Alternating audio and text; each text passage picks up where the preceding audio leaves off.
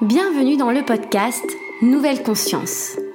Nous discuterons ensemble de projets, d'œuvres et d'acteurs vecteurs d'espoir pour l'édification d'un monde plus respectueux du vivant et de soi-même.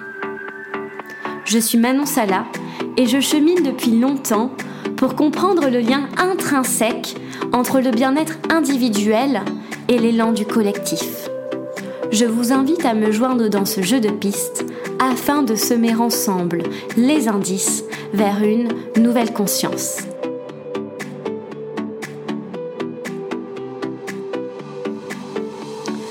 Aujourd'hui, je reçois Victoria Guillaumont au micro de Nouvelle Conscience. Victoria Guillaumont est l'auteur du livre Ce qu'on n'apprend pas à l'école, publié aux éditions Kiwi. Ce livre s'adresse à sa génération, les millennials, et s'inscrit dans le sillage de son podcast Nouvel Oeil. Victoria part chaque semaine à la rencontre de personnalités de tout âge et de tout univers, unies par un même point commun, celui d'oser et de croire en ses rêves. Elle partage aussi cette philosophie de vie à l'occasion de conférences, notamment dans les écoles. Aujourd'hui, c'est moi qui pars à la rencontre de Victoria et qui réfléchis avec elle aux moyens dont nous disposons, tous et toutes à notre niveau, quel que soit notre milieu social, pour créer ensemble une nouvelle conscience. Aussi, n'hésitez pas à consulter le site internet du podcast nouvelleconsciencepodcast.com. Chaque mois, je vous propose de vous écrire une newsletter dans laquelle je vous fournirai des ressources, des idées de livres, des idées de conférences autour de la notion de conscience écologique et conscience planétaire. Cette lettre sera également l'occasion de connaître les coulisses du podcast. Alors n'hésitez pas à vous inscrire en m'écrivant en message privé ou en remplissant le formulaire sur le site internet. Très bonne écoute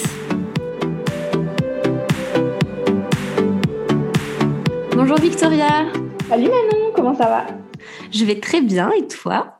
Mais ça va, ça va. C'est euh, une période un peu compliquée, comme je te disais tout à l'heure en ce moment, parce que il y, a la pleine lune là qui, qui fait chavirer pas mal de choses, mais, euh, mais c'est bénéfique. Ouais, ouais. Mais on en parlait. Euh, tu me disais qu'elle durait 72 heures, enfin que ses effets pouvaient perdurer pendant à peu près 72 heures, trois, quelques jours après. Donc, on va attendre encore euh, quelques temps peut-être avant de retrouver la tranquillité, euh, la stabilité d'avant. Euh. Ouais, ça bouscule pas mal de trucs là, mais bon, c'est ce qu'il faut. ouais, ça fait un bon nettoyage pour repartir sur de bonnes bases et peut-être éliminer l'ancien qui n'est plus nécessaire. Exactement, c'est ça, tu as tout compris.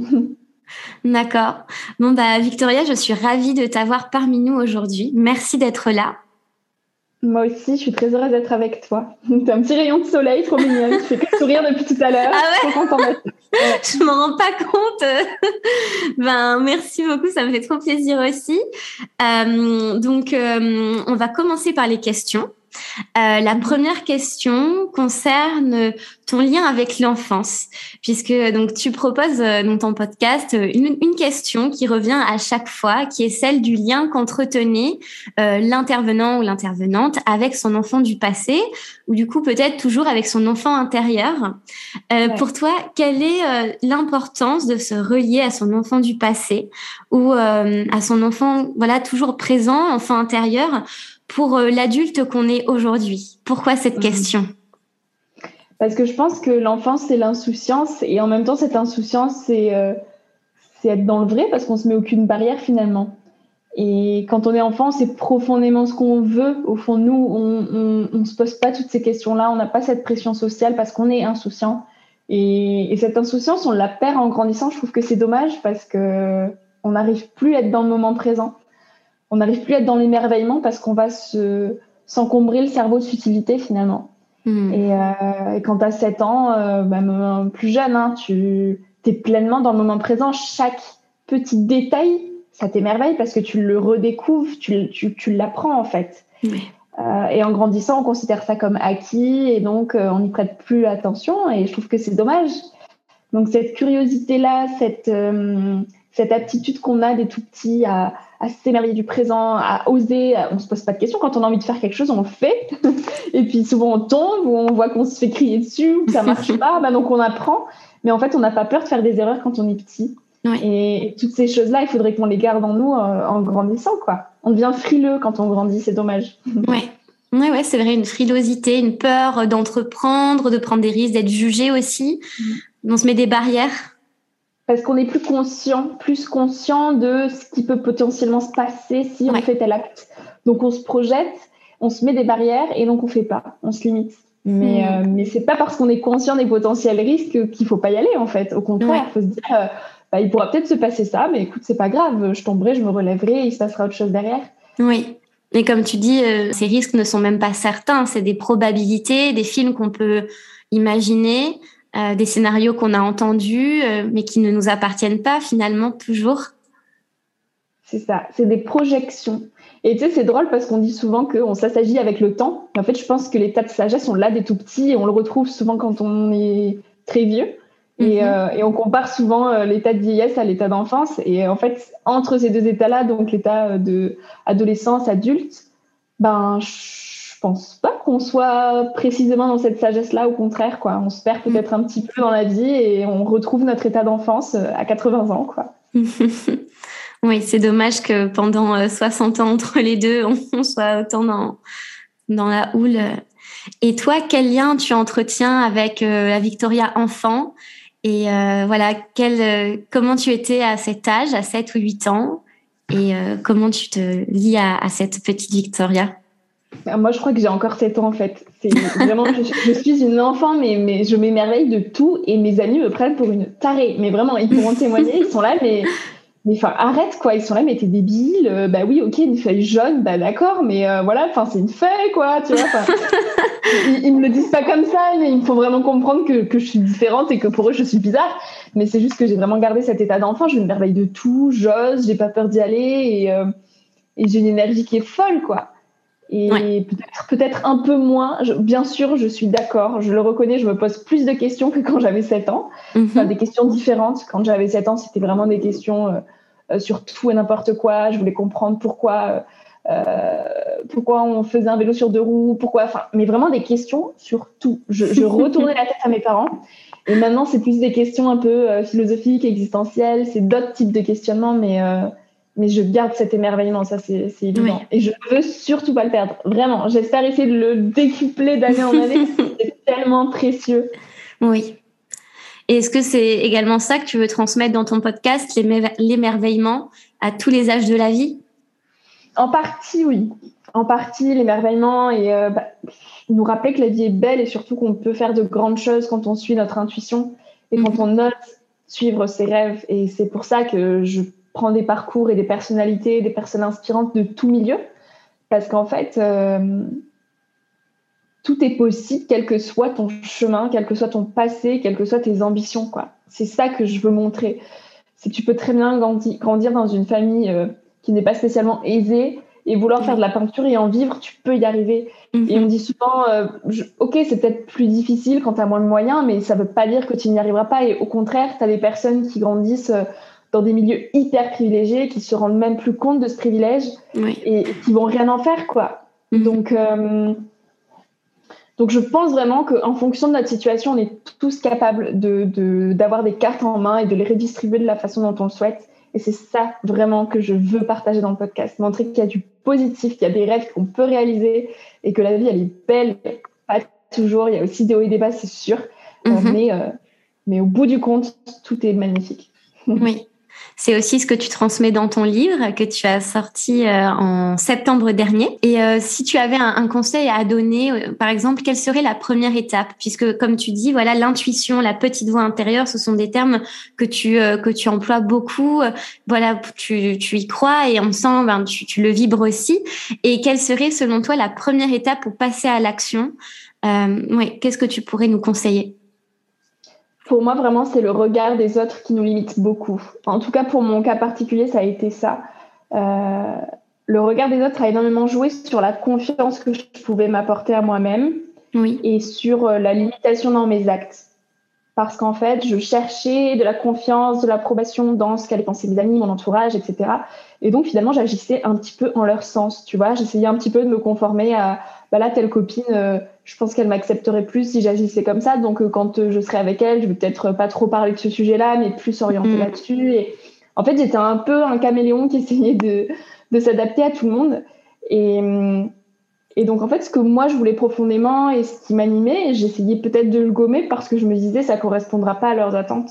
Et mhm. donc, je me limitais beaucoup. Donc, je prends mon cas particulier. Moi, c'était ça. C'était vraiment me limiter par rapport au regard des autres, euh, de ce que j'allais Ouais, de ce que, ce que j'allais partager sur les réseaux sociaux, de comment j'allais être reconnue, de comment j'allais être acceptée par les autres, la société, euh, mes profs, etc. Euh, et quand j'ai appris à me détacher de ce regard, que j'ai appris à me mhm. recentrer sur moi et sur ce que je voulais vraiment, c'est là que j'ai pu cultiver une réelle confiance en fait. Mhm. Parce que moi-même, je me rendais compte de ce que je réalisais, que moi-même, je sentais que je m'épanouissais. Et petit à petit, ça s'est construit.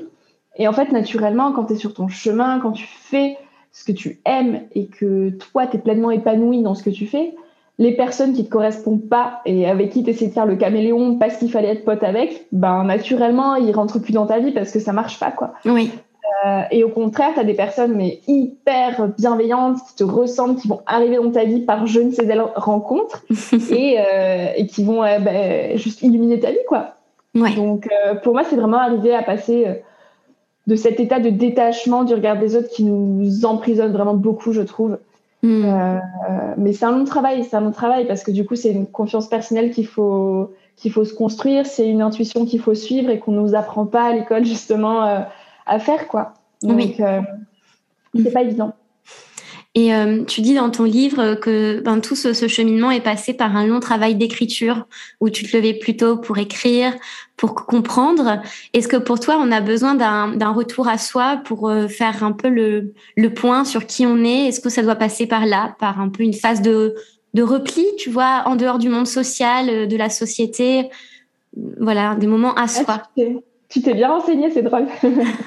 Mais écoute, oui, je.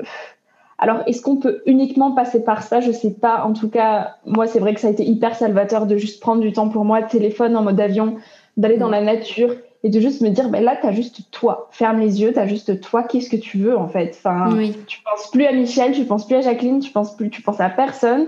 Toi, là, tu regardes les, les, les, les feuilles dans cinq ans, où est-ce que tu te vois? Qu'est-ce qui profondément t'anime, quoi? Et c'est des moments qui sont difficiles. Au début, j'avais du mal à les prendre parce que ça me faisait peur, en fait, de juste me retrouver face à ce vide un petit peu existentiel. C'était waouh, j'étais là, qu'est-ce que c'est que toutes ces questions En fait, non, non, non, je préfère rester dans ma zone de confort, aller demander des conseils aux gens, aller faire ce qu'on me dit de faire et ça ira bien, t'inquiète, quoi. Mmh. Mmh. Alors qu'en fait, non, je me mentais un peu à moi-même, tu vois. Et le, vraiment le gros gros déclic, ça a été le Covid. Et je pense que bah, pour euh, beaucoup de monde, euh, ça a été une période de repli justement, où on s'est enfin posé pour se poser des questions sur ce qu'on voulait faire, sur pourquoi on faisait ce qu'on faisait, euh, et qu'est-ce qui finalement comptait vraiment, quoi. Mhm. Et moi, pendant le Covid, j'ai arrêté de courir partout. Je me suis retrouvée chez mes parents à la campagne pendant 3-4 mois. Et, et, en fait, j'avais beaucoup plus de temps pour la nature, de temps mhm. de vide. Et ce vide, euh, j'essayais tout le temps de le combler avant. Dès que j'avais un moment de vide, pour moi, ça paraissait être une perte de temps. Je culpabilisais parce qu'on me faisait croire qu'il fallait tout le temps être productive. Et donc, j'étais là, bah, là si, pendant, si pendant une demi-heure, je fais rien, juste je suis sur mon lit, on va me dire que je suis feignante. Enfin, et, euh, et donc, je comblais tout le temps ce vide. Et là, le Covid, ça m'a poussé à juste m'allonger et à me dire, OK, là, euh, dans un an, tu as fini tes études. Donc, vraiment, qu'est-ce que tu veux, quoi? Et euh, tu fais plein de projets, mais tu vas pas pouvoir tout faire. Enfin, au bout d'un moment, euh, qu'est-ce qui t'animait plus?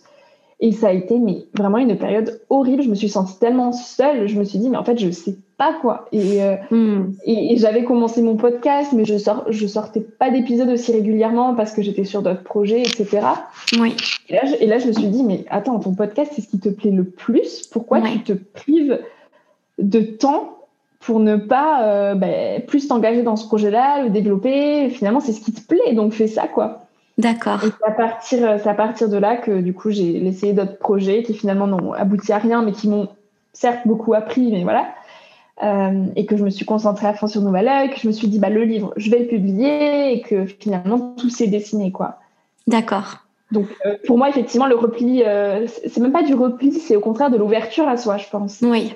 Et le, un temps d'introspection. On peut, oui, c'est vrai qu'on peut souvent dire c'est du repli, c'est on s'enferme, alors qu'au contraire, on s'ouvre à notre monde intérieur mhm. et donc après, par ricochet, on s'ouvre au monde extérieur. Quoi. Ouais, c'est on va dire voilà c'est un, un repli peut-être physique puisqu'on on va on va voilà être euh, littéralement peut-être si t'écris être plié en, comme ça en train d'écrire mais mhm. au niveau euh, oui énergétique oui au niveau de notre lien à soi c'est une ouverture exactement non mhm. non une ouverture à, à d'autres choses et on peut être euh, très seul en étant entouré et on peut être profondément lié en étant seul aussi. Exactement, vraiment. Ouais. Et ça change tout, ça change vraiment tout dans une vie. Mais je suis d'accord que c'est pas une étape facile à franchir. Enfin, ça fait peur. Moi, ça m'a vraiment fait peur et, euh, c'est une des périodes, je pense, les plus euh, bah, des plus grandes remises en question de ma vie. Quoi. Avant, je, je j'osais pas affronter ça et donc j'attendais. Je me disais, on verra bien demain. Et finalement, je restais dans mon petit confort à me dire bah, les autres prendront la décision pour moi. Quoi. C'était un petit peu ça dans le Oui. Mhm. Et maintenant, tu arrives à te créer ces bulles-là en dehors euh, du confinement, alors que mm. la vie a reprise avec toutes, euh, toutes ces tentations et euh, son rythme effréné? Mm. Bah après, ces bulles-là, je les ai plus ou moins toujours eues depuis mon enfance parce que, ayant grandi dans la nature, j'ai quand même un lien très fort avec cette nature et je m'en suis rendu compte. On en parlait avant d'enregistrer, mais je me suis rendu compte en arrivant en ville pour mes études qu'en fait la nature, elle était juste primordiale dans mon équilibre et que je pouvais pas m'en détacher trop longtemps, quoi. Et quand je suis arrivée à Bordeaux, que finalement, bah, je pouvais pas aller marcher dans la forêt tous les soirs, que j'étais un petit peu euh, coincée entre quatre murs, je me suis dit, mais la chance, en fait, que j'ai eue depuis 18 ans de pouvoir grandir à même le sol, les pieds dans la terre, quoi. Ouais. Et, hum, et donc ce retour à la nature, il m'appelle. J'en ai besoin au moins une fois par semaine. Je vois là, j'ai passé deux jours à Paris. Et Paris, c'est la frénésie fois un million. Ben, juste deux jours, j'avais besoin en rentrant d'aller marcher dans la forêt, quoi. Parce que c'est c'est se reconnecter à, ce qu'il y a de plus pur en fait. Et on en est trop déconnecté dans nos quotidiens. C'est pour ça qu'on s'encombre de trop de futilité, qu'on se pose des questions qui n'ont pas lieu d'être, qu'on complique des choses qui sont simples. Parce qu'en fait, la simplicité même euh, qu'est que peut-être une balade en nature, on ne sait plus la savourer et on, on prend plus ce temps-là. Oui. Et donc en fait, ces petites bulles à moi euh, dans la nature, je, je les ai toujours gardées depuis toute petite. Hmm. Et, j'en ai besoin. Et ouais, le week-end, bah là, la dernière en date, c'était vraiment dimanche après-midi. Il faisait super beau. Je crois qu'il faisait 25 degrés mi-octobre. Et moi, j'étais là avec quel cadeau? Enfin, c'est pas très normal, hein, mais, oui. je me suis dit quel cadeau quand même de pouvoir encore être en short et en t-shirt. Et j'ai pris une après-midi sans mon téléphone où je suis allée euh, retrouver ma forêt. J'ai pris un stylo, un, un, carnet et je me suis juste allongée dans la forêt. Mais j'étais tellement bien. Mais vraiment, et j'étais là, mais j'ai besoin de rien de plus en fait. Ouais. Et juste une après-midi, je suis rentrée tellement rechargée. J'étais là, ok, c'est bon. On est prêt pour aller à Paris là, c'est bon. ouais, tu avais préparé ton bagage euh, interne pour, euh, pour raconter euh, la ville. Et... D'accord. Et tu disais tout à l'heure que tu t'étais toujours posé beaucoup de questions, que tu t'en posais toujours aujourd'hui. Est-ce que tu as trouvé des réponses à ces questions? Est-ce qu'il y en a certaines qui n'ont pas encore de réponse ou est-ce que tu, cherches à les trouver ou au, final est-ce qu'on peut juste accepter d'avoir des questions comme ça qui flottent sans chercher à aller au bout euh, Voilà, comment tu te lis aux réponses? Ouais, c'est vrai que depuis toute petite, j'ai un peu une manie compulsive de tout remettre en question, de, de chercher les pourquoi, des comment. Et en fait, les réponses, elles évoluent au fil des années, j'ai l'impression, et il n'y a pas vraiment de vérité immuable il y a quelque chose que je pensais hier que je pense peut-être plus aujourd'hui, tu vois. Et, euh, et, je compose tous les jours avec ces réponses. J'apprends de la vie, des expériences, des échecs. Euh, après, ce qui est sûr, c'est que je croyais vraiment euh, après le bac que, que le matérialisme et le toujours plus, ça allait me rendre heureuse. Hein. Honnêtement, je, je, je, croyais à ça. Mm-hmm. Euh, J'étais très attachée à cette image justement de voilà être bien habillée.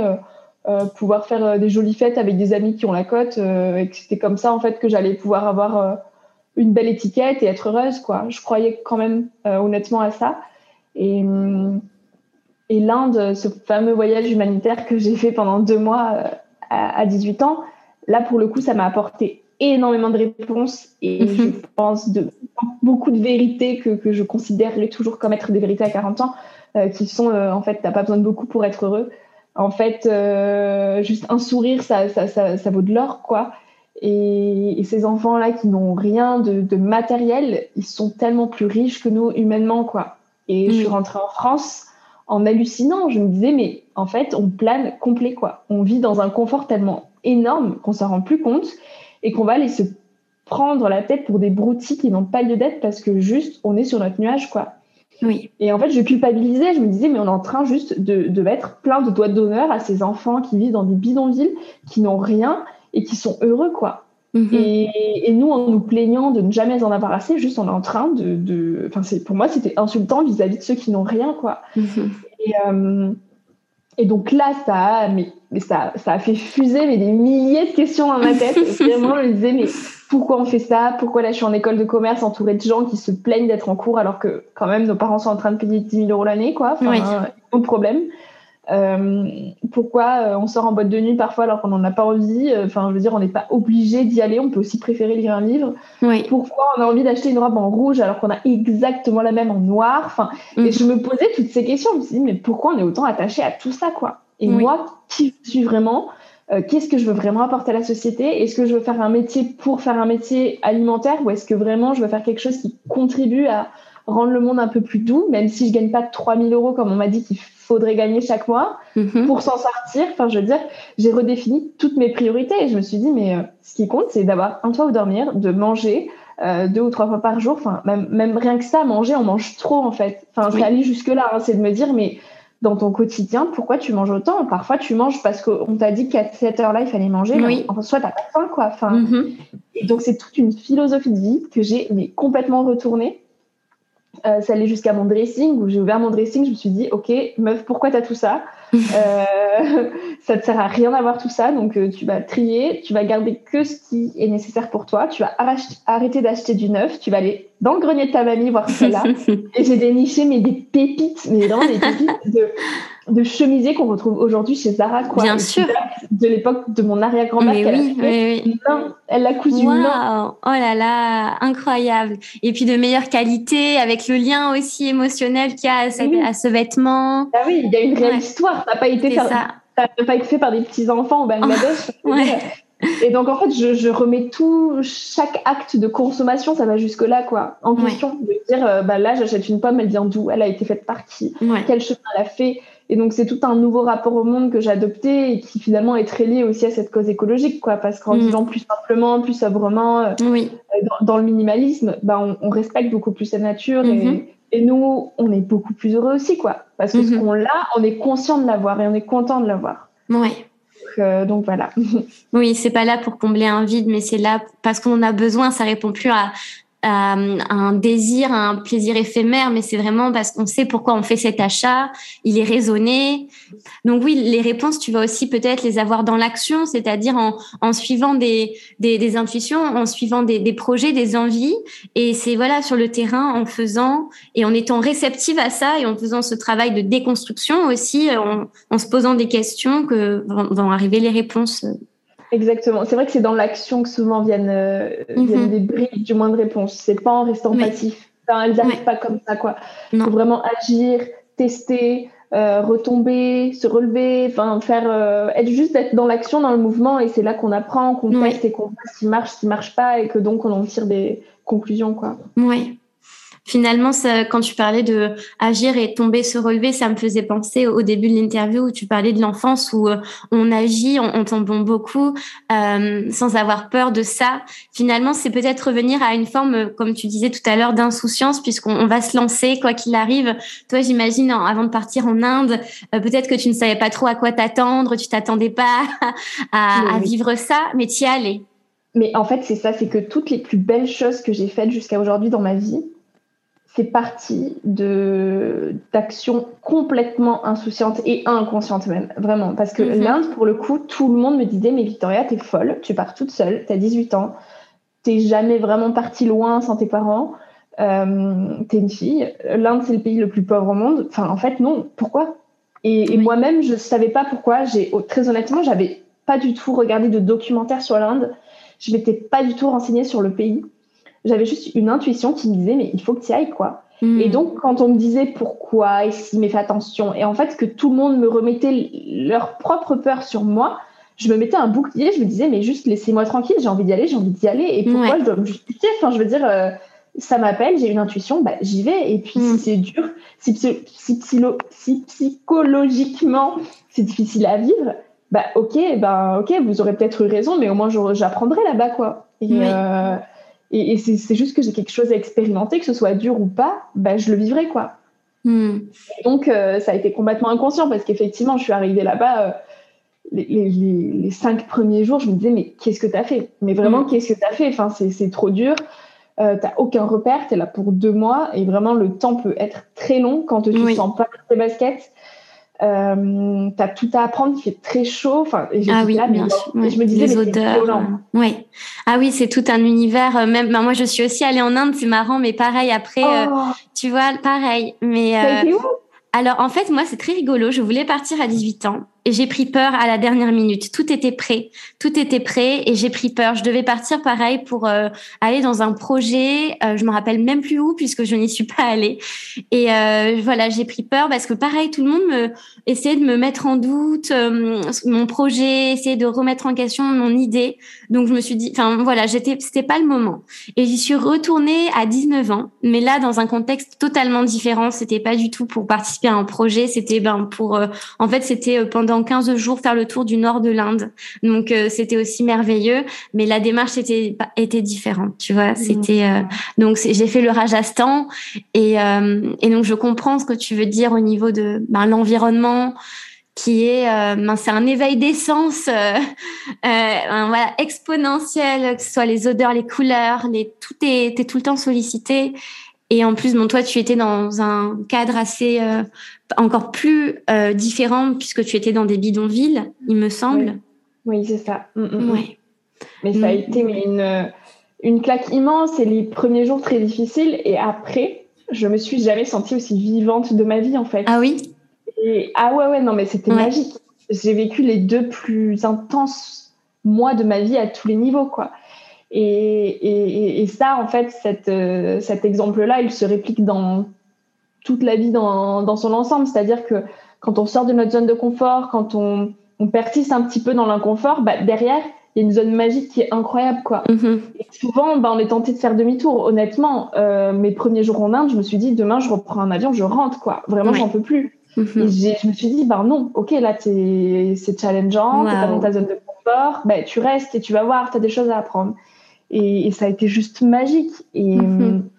Et le podcast, c'est pareil, clairement une idée d'un de, d'un acte complètement inconscient. Enfin, je j'avais envie de lancer un podcast, mais je n'y connaissais absolument rien. J'avais aucune idée du temps que ça pouvait prendre, du matériel qu'il fallait utiliser, de comment faire un montage, de qu'est-ce qu'il y avait autour de tout ça. J'ai pas du tout fait d'école de journalisme. Mhm. Et juste, j'avais une petite voix qui me disait, mais t'as envie de le créer, crée-le quoi. T'attends quoi?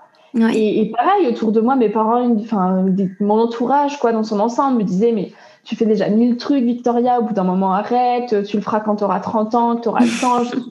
et je me suis dit, à 30 ans, vous me direz la même chose, je ferai d'autres choses. Donc, euh, toujours une, une, raison de ne pas avoir du temps. Donc, euh, juste, ben, go, quoi, et puis on verra. Oui. Et, euh, et j'ai été complètement inconsciente parce que c'est un travail de ouf. Et si vraiment j'avais mis si, j'avais été consciente de tout ça avant de me lancer, je pense que je l'aurais pas, pas fait parce que j'aurais pris peur en fait de me dire mais c'est colossal, j'aurais jamais le temps quoi. Mhm. En fait, je savais pas, j'ai appris sur le tas et je trouve le temps pour quoi. Oui. Et est-ce que tu penses qu'il vaut mieux ne pas savoir justement avant de se lancer? Honnêtement, oui. Je pense qu'il vaut mieux pas savoir et vaut, vaut, mieux l'apprendre euh, en avançant quoi. Oui. Parce que quand tu sais, ben tu, tu te mets des œillères, tu t'accueilles pas l'expérience de la même façon, je pense. Mm-hmm. Tu as peut-être des, des, préjugés, euh, tu te limites. Euh, après, euh, bon, voilà, à juste mesure. Il faut pas non plus partir les yeux fermés et se mm-hmm. dire, bon, je connais rien, go, quoi. Enfin, il y a aussi un juste milieu, mais je veux dire, il faut pas attendre que tout soit parfait, nickel, et connaître de A à Z tous les aboutissements de ce qui va se passer pour se lancer, quoi. oui. Faut, un jour, il faut y mm-hmm. aller. C'est clair et les choses se font, euh, comme on disait tout à l'heure, euh, dans l'action. Naturellement, ouais. Ouais. Et euh, donc aujourd'hui, Nouvel Oeil a, a, deux ans, c'est ça, il me semble. Voilà, depuis peu, il me semble, ou c'est deux en, ans. En vrai, c'est le 24. en vrai, c'est le 24 octobre ou le 27, le 24. D'accord. Euh, ah, bah dans trois jours. Dans trois jours, quoi. Enfin, bon, c'est mi-octobre. D'accord. Bon, ben, c'est un peu l'occasion de fêter les deux ans du podcast. Alors, euh, voilà, on est presque à la date du jour de lancement. Donc, je le disais, tu, as, tu es à 73 euh, épisodes publiés. Est-ce que dans, dans tes interviews, tu as remarqué un message commun qui revenait à chaque fois, une constante, un élément que, voilà, tes intervenants, intervenantes ont partagé comme oui, une, euh, finalement une conclusion qui serait commune euh, à tous les, tous les parcours. Honnêtement, c'est oser, n'ayez pas peur. C'est vraiment ça qui revient à chaque fois. Parce que mhm. tous, toutes et tous, c'est des personnes qui, à un moment donné, bah, auraient été tentées de dire non parce que c'était inconfortable et qui ont dit Ok, j'ose, j'y vais, quoi, et on verra. Ok. Et, et c'est pas grave. Et quoi qu'il se passe, ce sera pas grave. Et, et c'est là-dedans, dans cette philosophie de, philosophie de vie-là, qui s'est passé des choses incroyables et qui se sont réalisées eux-mêmes, quoi. Et hmm. qu'ils ont pu avoir un impact sur la société. Donc pour moi, c'est vraiment, c'est vraiment ça, c'est oser, quoi. C'est le maître mot dans tout ce que tu veux entreprendre dans la vie. Ouais, ouais. Et c'est ce que tu fais aussi. Hein, ça, ça me fait penser à, voilà, à ton histoire aussi finalement, puisque on en parlait il y a deux minutes. Ouais. Le livre, c'est pareil, quoi. Enfin, le livre, honnêtement, euh, mais j'étais complètement inconsciente du travail que ça pouvait être, euh, de d'à quel point c'était une jungle le monde de l'édition et qu'en fait mm. trouver une maison d'édition c'était juste quasiment mission impossible. Euh, j'ai eu plus de 30 refus de maison d'édition. J'entendais tous les jours que j'étais trop jeune, que je planais complet pour espérer être publiée. Ah et en fait, ben voilà quoi, tu vois. Enfin, je veux dire, j'ai juste osé. Je me suis dit, bah ok, j'ai 20 ans, bah justement, ça peut faire la diff. Donc, euh, bah, je vais tenter. Et puis, je vais prendre des refus forcément. Bah, c'est pas grave, je renverrai à d'autres maisons et ça finira mm. bien par marcher, quoi. Et moi, j'étais tellement convaincue du message que je voulais apporter au monde et de l'importance que pouvait avoir ce livre auprès de jeunes que je me suis dit, mais d'une façon ou d'une autre, ce livre, il arrivera entre les mains de jeunes parce que moi, j'aurais eu besoin de le lire, ce livre, quand j'avais 18 ans. 17 ans, 15 ans et que j'étais complètement paumée quoi et que je pensais que le bonheur c'était le toujours plus alors que j'étais dans un leurre total quoi. Mm. Donc euh, voilà. Super, merci beaucoup Victoria. Euh, la dernière question du podcast est la suivante. Euh, quelle est la signification pour toi de nouvelle conscience? Qu'est-ce que ça veut dire? Qu'est-ce que tu ressens quand tu le lis? Mm-hmm. Nouvelle conscience, c'est ben justement être conscient de ce qui nous importe vraiment dans la vie, je dirais. Mm-hmm. Euh, être conscient de ce qui nous entoure et de retrouver euh, du plaisir et du goût dans des petits détails qui font tout et qu'on oublie aujourd'hui. Mhm. Donc un lever de soleil, euh, un oiseau qui chante, euh, la pleine lune qui vient illuminer notre, nos draps la nuit. c'est des petits détails, l'odeur d'un livre. Enfin, je veux dire, c'est plein de petites choses qui sont qui font tout le sel de la vie et qu'on pour lesquels on prête plus, plus d'attention parce que parce qu'on est tellement dans nos quotidiens frénétiques que mhm. c'est plus important et qu'on prend plus le temps de les noter quoi. Oui. C'est considéré comme je disais tout à l'heure, c'est pour nous c'est de l'acquis donc en fait euh, on fait plus gaffe. Mhm. Sauf que avoir une nouvelle conscience, c'est justement bah, être conscient de tout ce qu'on va faire, de, de, de chaque acte d'achat, comme je disais, de chaque euh, chacun de nos actes, que ce soit d'achat ou autre d'ailleurs, tout ce qu'on fait, le faire en, conscience, quoi, de se dire, bah là, euh, je vais prendre mon téléphone, je vais aller sur Instagram, ok, je suis conscient de ce que je suis en train de faire. Mhm. Pourquoi je le fais? Est-ce que c'est pour euh, juste aller scroller et voir des vies qui, qui m'appartiennent pas? Ou est-ce que c'est vraiment pour aller euh, me nourrir et, et, et, poster quelque chose qui ait de l'utilité et de l'impact pourquoi en fait. Oui. Donc ouais, nouvelle conscience, c'est mettre des pourquoi, encore une fois, poser des questions sur ce qu'on fait. D'accord. Et des gratitudes aussi, j'ai l'impression de, de, remercier en fait ce que la vie nous offre. Exactement, ouais, c'est ça. C'est vraiment d'être reconnaissant de tout ce qu'on peut avoir, quoi. Super, merci beaucoup. Mais merci à toi, maintenant, trop chouette. Et vous pouvez retrouver du coup euh, Victoria, voilà, sur euh, sur son compte Instagram, sur toutes les plateformes d'écoute, en achetant son livre, bien évidemment, ce qu'on n'apprend pas à l'école, publié aux éditions Kiwi.